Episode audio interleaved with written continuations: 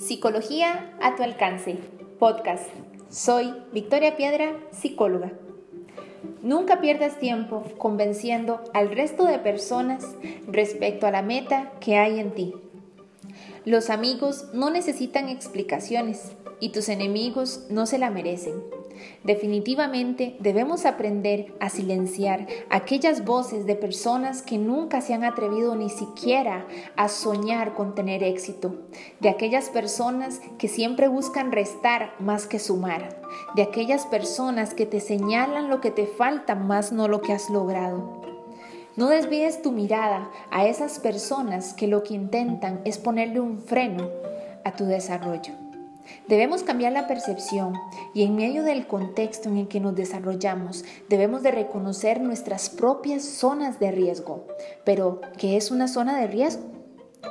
Naturalmente, todos los seres humanos valoramos las circunstancias, los contextos, los objetivos o metas desde nuestro sentir, desde nuestras emociones o desde nuestros pensamientos.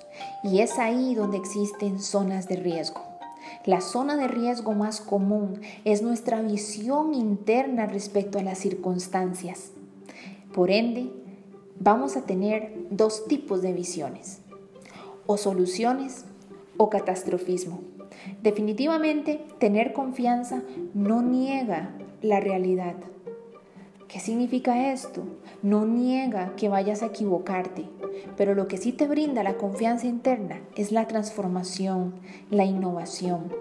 Debemos renunciar a esa zona de comodidad, a ese hábitat interno que siempre te dice que eres capaz y que no eres capaz, ese hábitat interno que se convierte en una limitante para moverte porque define que sí y que no.